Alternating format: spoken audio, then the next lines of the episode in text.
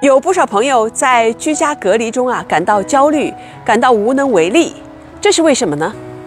根据积极心理学之父马丁·塞利格曼的无助性心理研究，我认为这些是因为感到了失控，感到自己无法掌控生活而引起的。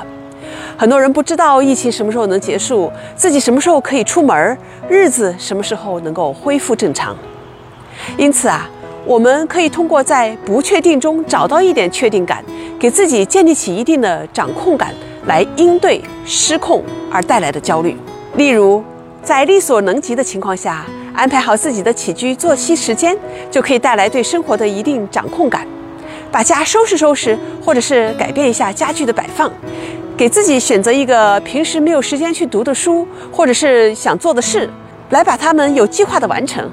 这些呀，都是在自己可以控制的范围内的一些小事儿。但是呢，你把它做起来，就可以给自己带来掌控感，甚至啊还能带来成就感。